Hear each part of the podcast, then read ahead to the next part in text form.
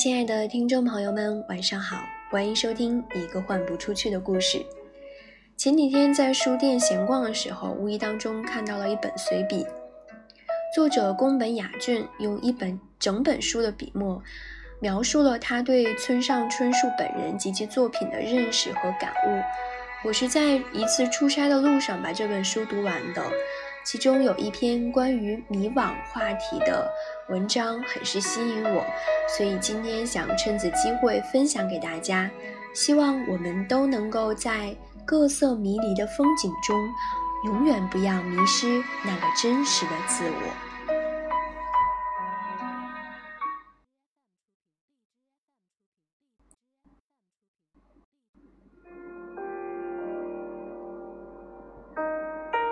村上春树说：“如果你不知道你喜欢什么，那么你真的就迷失了。”村上春树说：“我喜欢阅读，听音乐，我还爱猫。即使我还是个小孩子，我也很高兴，因为我知道自己的所爱，直到现在我都没变过。”这三样东西就是我的所爱，我的信心。村上春树还说：“说句老实话，我写了将近三十年的小说，始终是率性随心的做着喜欢的事情，几乎从不认为自己对什么东西做出过贡献。而且，我以为，对一位作家来说。”最宝贵的奖项或勋章，就是有热情的读者存在，而非任何的别的东西。人是很容易迷失的动物，迷失似乎是人类的本能。他们就像失去了导航的无人机，在一片白茫茫的云层之上打转，找不到归航的方向和路线。也无法返回到起航的地点和方位，就这样一直在无氧的高空飘荡，直到耗尽了油力，最终摇摇欲坠，结束这一生。欲望一直都是迷失的根源，因为各种各样的欲望，令人们在世界的森林中迷失的越来越深。他们无法走出这片广袤的森林，他们忘记了自己最初想要走的道路，他们以为自己拥有了整个森林，其实连一棵小树都不曾拥有。村上春树是一个随心所欲的作家，他从不遮掩自己的企图和欲望，也从不干涉自己内心最真实的情感从笔尖流淌而出。同许多作家一样，村上春树是一个勤奋的人。他常常埋头写作，忘记了时间。但同许多作家有所不同的是，村上春树是个对生命、对自己有所期待、有所要求的人。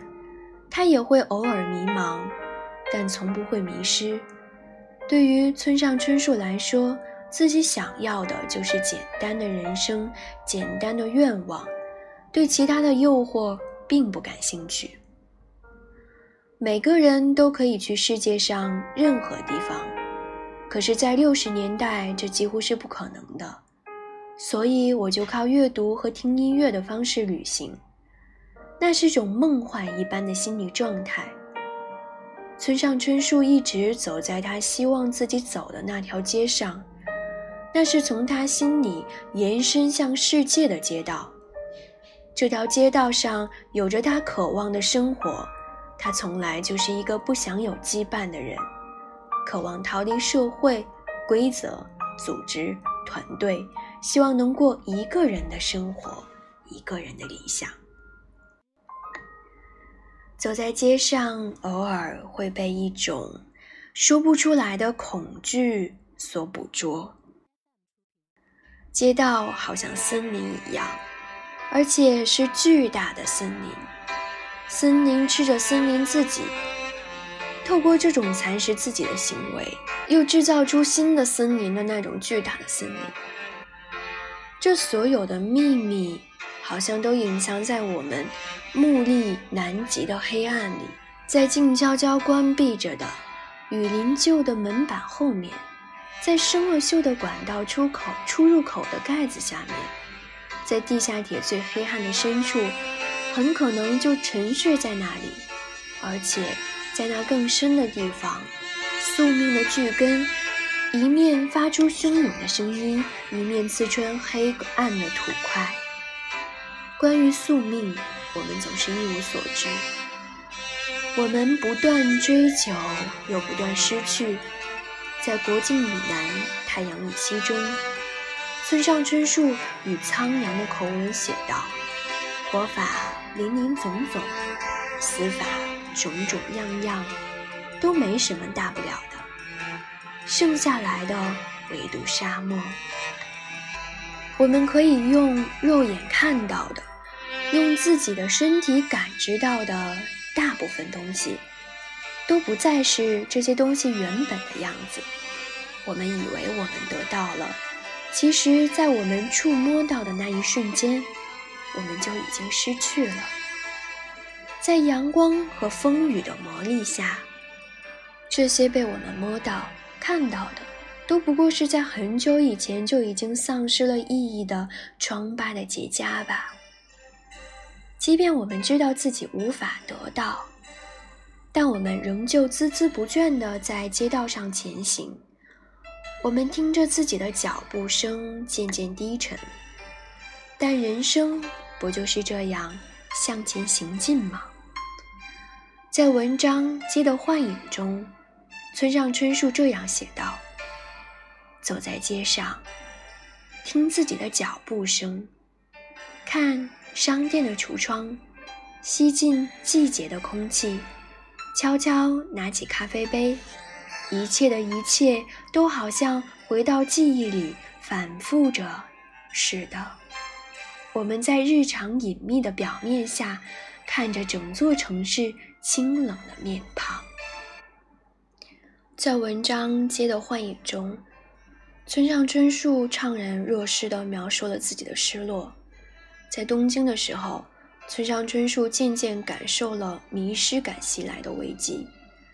他知道这是每个成年人必须经历的过程。正如他在小说中写的那些人，看不清生活的方向，也不知道自己到底要想要什么。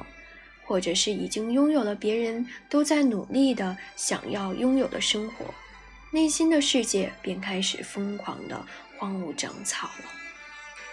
于是，村上春树选择了旅居国外，他走出了东京这片森林，前往更宽广的世界。他在世界各地游走，从狭长的日本国度走出来。村上春树看过了更多的街道。走入了更多的风景，但他始终记得自己要做并且想做的事情。在伦敦的那一个月里，他几乎度过了不可思议的一个月。他独自写小说，差不多没有和任何人说过一句话，只是沉浸在自己的小说世界中。在希腊、罗马、土耳其，他独自旅行。跑步、写作和阅读，在自己精神世界里的那片森林里吸收养分，在现实生活的森林中径直前行。我们总是想和生活讨价还价，想要夺回生活中我们没有的那些机会，也会想倦怠、偷懒、生存的下息中喘息。但是，这沉沉浮浮的命运。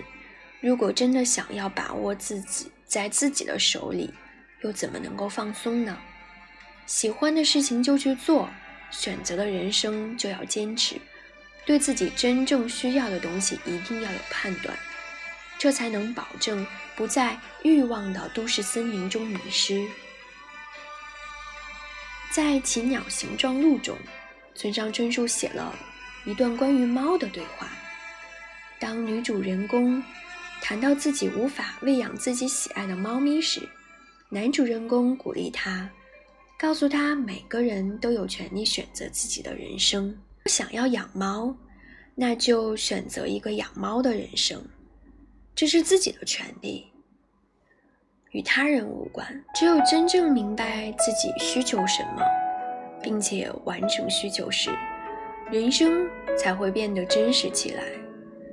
人生会走过许多的路，经过许多的风景，有时路过一次之后，就再不会经过。有些风景还没留意就已经错过，但这就是人生的遗憾。那些街道，那些城市，虽然后来我们一再想要回去，但回身从记忆的博物馆里找到相应的点滴，怎么能是那么容易呢？村上春树在《村上朝日堂的搬家》中。写道：“我是在一九六八年进大学的，首先住进木白的学生宿舍。这宿舍在春山庄的临近，现在还存在。所以如果经过木白通的时候，不妨瞄一眼看看。虽然一直很想瞄一眼看看，不过这么多年来也没有经过过木白通。”既不是早稻田大学的学生，又从来没有机会到四季饭店集团的春山庄住，平常有什么理由会经过木白通呢？关于那些年错过的过去，在我们当初经历他们的时候，曾经如何的雀跃，如何的欢欣，而在旅途的过程中，已经开始为新的风景前行，就好像。村上春树错过了木白通之后，虽然心里还惦念，但再也没有什么理由重回那里。他的人生中还有新的风景要去寻找。如果我们总是为了失去的或者本不属于我们的东西而懊恼，那么我们就只能在不断的迷失中找不到自己。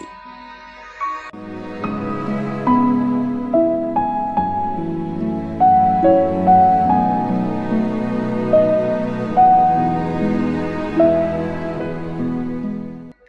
爱的听众朋友们，今天的节目要暂时告一段落了，实在不好意思，最近我感冒了，所以声音有一点奇怪吧，有一点不通畅，而且今天不知道为什么耳返里面没有声音，所以我有些听不到这个配乐和原声的比例，所以呢，可能有一些地方我的原声会比较小一些吧，希望大家多多。担待了，最近我会经常更新节目的，不会让大家久等。嗯，好啦，祝你晚安，好梦香甜。我们下次节目再会，拜拜。